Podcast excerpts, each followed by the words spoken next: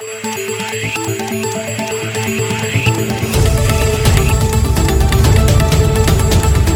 et bienvenue à cette nouvelle édition de Santé, Sciences et Développement, le magazine scientifique de SciDev.net, en partenariat avec votre radio. Au micro, Sylvia Coussan. Au menu cette semaine, les mutilations génitales féminines restent très présentes dans plusieurs pays africains.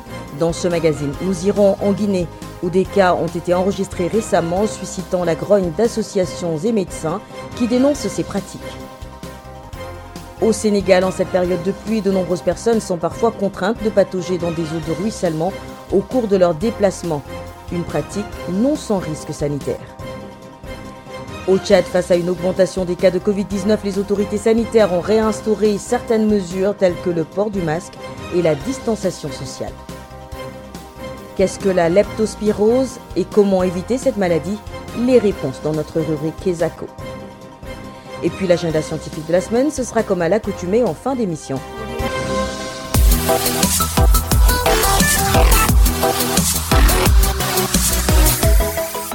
Bienvenue à tous. Pendant cette période de vacances, de nombreuses jeunes filles sont exposées aux mutilations génitales dans certains pays africains où ces interventions restent très présentes. En Guinée, par exemple, des cas ont été enregistrés ces dernières semaines. Associations et médecins dénoncent ces pratiques qui ont des conséquences à court et à long terme sur la santé des filles et des femmes. La correspondance de Samuel Dimba-Diolamo depuis Conakry les mutilations génitales féminines restent très répandues dans de nombreux pays en Afrique, parmi lesquels la Gambie, la Guinée, le Mali et la Somalie. Selon Kadiatou Konate, la directrice exécutive du club des jeunes filles leaders, en Guinée, elle se pratique en cachette avec la complicité des parents des jeunes filles qui subissent ces interventions. Le combat de MGF reste encore très intact parce que les gens se cachent, même si nous ça nous arrange pas, mais ça montre quand même que à un moment commence à à prendre conscience de l'impact négatif derrière et des actions qui sont entreprises en termes de lutte contre les MGF en Guinée. Et surtout, il faut savoir que pendant ces vacances, il y a eu énormément de cas de MGF cachés dans les différentes familles. Souvent motivés par la tradition, les croyances et les idéaux culturels, les mutilations génitales féminines ont des conséquences néfastes sur la santé des jeunes filles et des femmes. Dr Ousmane Adolphe Diakité est gynécologue à la clinique Le Test de Sangoya à Conakry. Des petites filles qui ont excisé, à court terme, c'est les complications qu'on peut voir. Une infection, le saignement et une déformation de l'anatomie de l'appareil génital qui n'est pas esthétique. Et à la longue, ça aura des impacts dans le foyer de, de la patiente. À long terme, on peut voir qu'il y a une diminution de l'envie sexuelle. Selon le Fonds des Nations Unies pour l'enfance UNICEF, plus de 200 millions de filles et de femmes ont été victimes de mutilations sexuelles pratiquées dans 30 pays africains, du Moyen-Orient et de l'Asie. Le Fonds des Nations Unies pour la population estime qu'il est possible que surviennent d'ici à 2030 2 millions de cas de mutilations génitales féminines. Pour Kadiatou Konate, des actions doivent être prises pour limiter le nombre de victimes de MGF. L'excision est un crime chez nous, un crime euh, condamné et puni par la loi. Il faut que nous parvenons à nous détacher de ça. L'année dernière, on a pu venir en aide à plus de 8 filles sur des cas de MGF et cette année, en fait, il y a plus de 3 filles parce que euh, les cas très complexes, on n'avait pas directement accès à là-bas, mais les cas qu'on a pu gérer, c'était vraiment sur place. Les mutilations génitales féminines sont considérées comme une violation des droits des jeunes filles et des femmes à la santé, à la sécurité et à l'intégrité physique. Samuel Dembadjoula pour Santé, Sciences et Développement. Au Sénégal, en cette période de pluie, il n'est pas rare de devoir patauger dans des eaux de ruissellement pour accéder à son domicile ou à son lieu de travail. Mais ces eaux, qui transportent souvent d'autres déchets, ne sont pas sans risque pour la santé humaine. Didier Landau, notre correspondant à Dakar, s'est intéressé de plus près à la question. Suivez plutôt. À l'instar d'autres régions du Sénégal, Dakar est confronté à des inondations en période d'hivernage. Les eaux de ruissellement se mélangent souvent aux eaux usées des égouts qui débordent et entraînent sur leur passage des ordures ménagères et parfois industrielles. Pour le docteur Justin Ipangba, spécialiste des maladies infectieuses et tropicales en service à l'hôpital Saint-Jean-de-Dieu de la ville de Thiès, ces eaux souillées par les déchets humains et industriels sont nuisibles à la santé. Les eaux de, des inondations peuvent contenir des micro-organismes pouvant occasionner des maladies bactériennes telles que les infections à Salmonella typhi. Ça, c'est l'agent pathogène de la fièvre typhoïde. Ou bien ça peut être euh, des entérobactéries comme le Campylobacter, l'Escherichia coli. Ça peut entraîner aussi euh, le choléra, les shigelloses et à ne pas perdre de vue les infections virales comme l'hépatite A, l'hépatite E, la poliomyélite, les rotavirus qui sont responsables des diarrhées et les entérovirus. Il ne faut pas aussi oublier euh, les infections parasitaires. Toutefois, Respecter un certain nombre de mesures permet de se prémunir contre ces risques d'infection. Ce qui est possible, c'est de conseiller à ceux qui vivent dans ces zones de limiter les déplacements quand cela n'est pas nécessaire. Surtout aussi de se laver les mains fréquemment, de laver les linges, les objets souillés par les eaux des inondations, mettre des gants de caoutchouc dès qu'ils veulent ramasser les objets souillés ou bien des objets qui étaient entraînés par l'eau et surtout les femmes de ménage et les techniciens de surface. À défaut d'éviter les eaux d'inondation, il est donc possible de limiter les risques sur la santé. Didier Lando, Dakar, pour Santé, Sciences et Développement. Le Tchad fait face actuellement à une augmentation des cas de Covid-19 et pour contrer la propagation de la maladie, les autorités sanitaires ont réinstauré certaines mesures telles que le port du masque et la distanciation sociale. Les précisions de Junior Bekoutou depuis N'Djamena. Depuis quelques jours, on assiste dans le pays à un retour inquiétant de la pandémie. Dr Kanibé Benoît est médecin traitant de la maladie à COVID-19 à l'hôpital polyclinique d'Injamena. Le COVID-19 est toujours menaçant pour le Tchad. Ces dernières semaines et derniers mois, il y a beaucoup de cas qui ont été enregistrés qui menacent encore et c'est pour cela que le ministère de la Santé publique a pris des mesures. Justement, le 23 août dernier, le ministère de la Santé publique a, par un communiqué, rendu obligatoire le port des masques dans les lieux publics et a demandé que la distanciation sociale soit respectée. Qu'est-ce qui peut expliquer l'augmentation du nombre de personnes contaminées ces derniers jours? Docteur Kanibé Benoît. Le manque de mesures de prévention.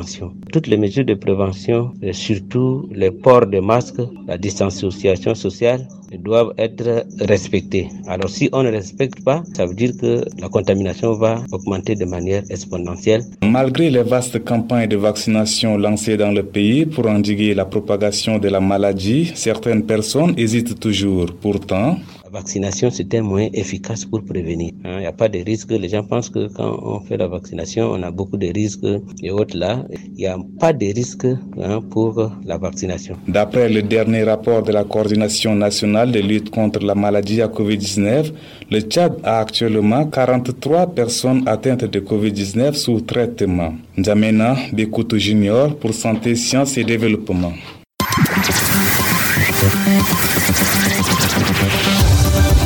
Kesako, qu'est-ce que c'est? Vos questions à la rédaction, les réponses de nos experts.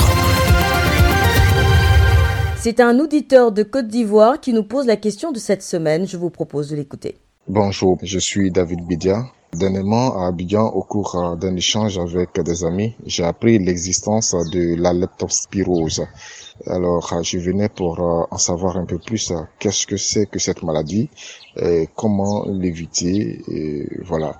Merci de me donner plus de plus amples informations. Rendons-nous tout de suite à Abidjan où notre correspondant Isiaka Nguessan nous attend.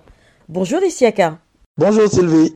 Vous avez suivi la question de notre auditeur et pour répondre à sa préoccupation, vous avez rencontré un spécialiste. Pour trouver réponse à la question de notre auditeur du jour, je me suis tourné vers euh, professeur Aristophane Tanon, professeur titulaire de maladies infectieuses et tropicales au service des maladies infectieuses du CHU de Trècheville, c'est à Abidjan. Aujourd'hui, on va parler d'une maladie bactérienne qui est la leptospirose. Donc, euh, cette leptospire, c'est une bactérie qui infecte les animaux.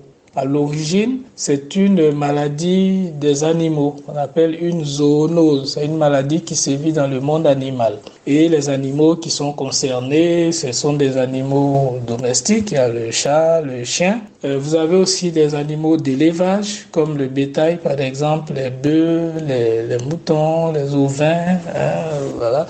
Et puis, vous avez des animaux sauvages, d'autres types d'animaux. Et donc, ces animaux-là hébergent les leptospires et les éliminent dans leurs excrétas. Ce qu'on appelle les excrétas sont les urines, les selles, mais plus dans les urines. Donc, un animal qui fait pipi, donc, élimine des leptospires dedans. Euh, et, et l'homme est un hôte accidentel en fait. Il va contracter ce pathogène-là, hein, cette bactérie, par contact avec des aliments, par exemple, qui auraient été exposés aux excrétats de ces animaux que je viens de citer. Pour faire le diagnostic, il faut faire des prélèvements et ces prélèvements-là doivent se faire dans les six premiers jours, donc du début des symptômes, à travers un examen qu'on appelle la PCR. Donc, c'est on prend du sang et puis on va faire une identification du matériel génétique de la leptospire. Ça nécessite un laboratoire pour se faire. Mais cette PCR est précocement positive, donc c'est dans les six premiers jours si vous voulez faire le diagnostic d'une leptospirose. Devant les premiers symptômes, devant l'apparition des premiers symptômes, de façon habituelle, on pense paludisme et autres, mais on pense jamais leptospirose.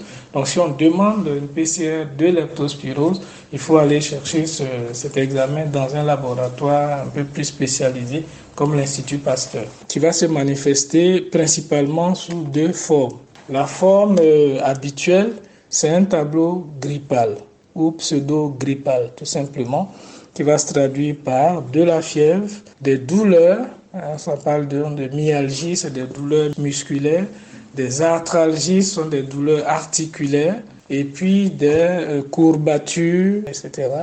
Maintenant, on va dire un mot sur la, la prévention. Donc, comme vous ai dit, c'est une maladie qui peut être évitée, puisque vous avez constaté qu'elle peut être grave, elle peut revêtir une forme redoutable et on peut même en mourir devant des formes compliquées avec des atteintes neurologiques dont on a parlé, cardiaques et les saignements et tout. Donc il faut prévenir. Et comment prévenir la maladie? C'est tout ce qui est règles hygiéno hein, pour éviter de rentrer en contact avec les urines ou les excrétats de ces animaux-là qui partagent notre environnement. Donc la prévention va reposer sur les règles hygiéno le lavage des mains, le lavage des aliments et la bonne cuisson des aliments avant leur consommation. Il existe aussi un vaccin contre la leptospirose. Voici Sylvie, c'était professeur Aristophane Tanon à Abidjan qui répondait à la question de notre auditeur du jour. Merci Isiaka. Je rappelle que vous étiez en ligne d'Abidjan en Côte d'Ivoire. Chers auditeurs, si vous aussi souhaitez nous adresser une question, une seule chose à faire, appelez, écrivez ou laissez un message vocal au numéro WhatsApp suivant, le plus 221 77 846 54 34. Je répète, le plus 221 77 846 54 34. Votre question, vous pouvez aussi nous l'envoyer par email. L'adresse email, c'est celle-ci, podcast.sidev.net. Podcast s'écrit P-O-D-C-A-S-T et SciDev s'écrit S-C-I-D-E-V. Je répète, podcast.sidev.net. Vos questions et commentaires sont attendus à ces différentes adresses à tout moment de la journée. L'agenda. C'est l'heure de feuilleter l'agenda scientifique de la semaine avec Virgile Aissou. Bonjour Virgile. Bonjour Sylvie, bonjour chers auditeurs. Fidèle au rendez-vous, vous avez comme d'habitude sélectionné quelques événements scientifiques dignes d'intérêt pour la semaine. La sixième conférence internationale sur la structure moléculaire aura lieu du 2 au 6 septembre. Ce sera au Palais des sciences de Monastir en Tunisie.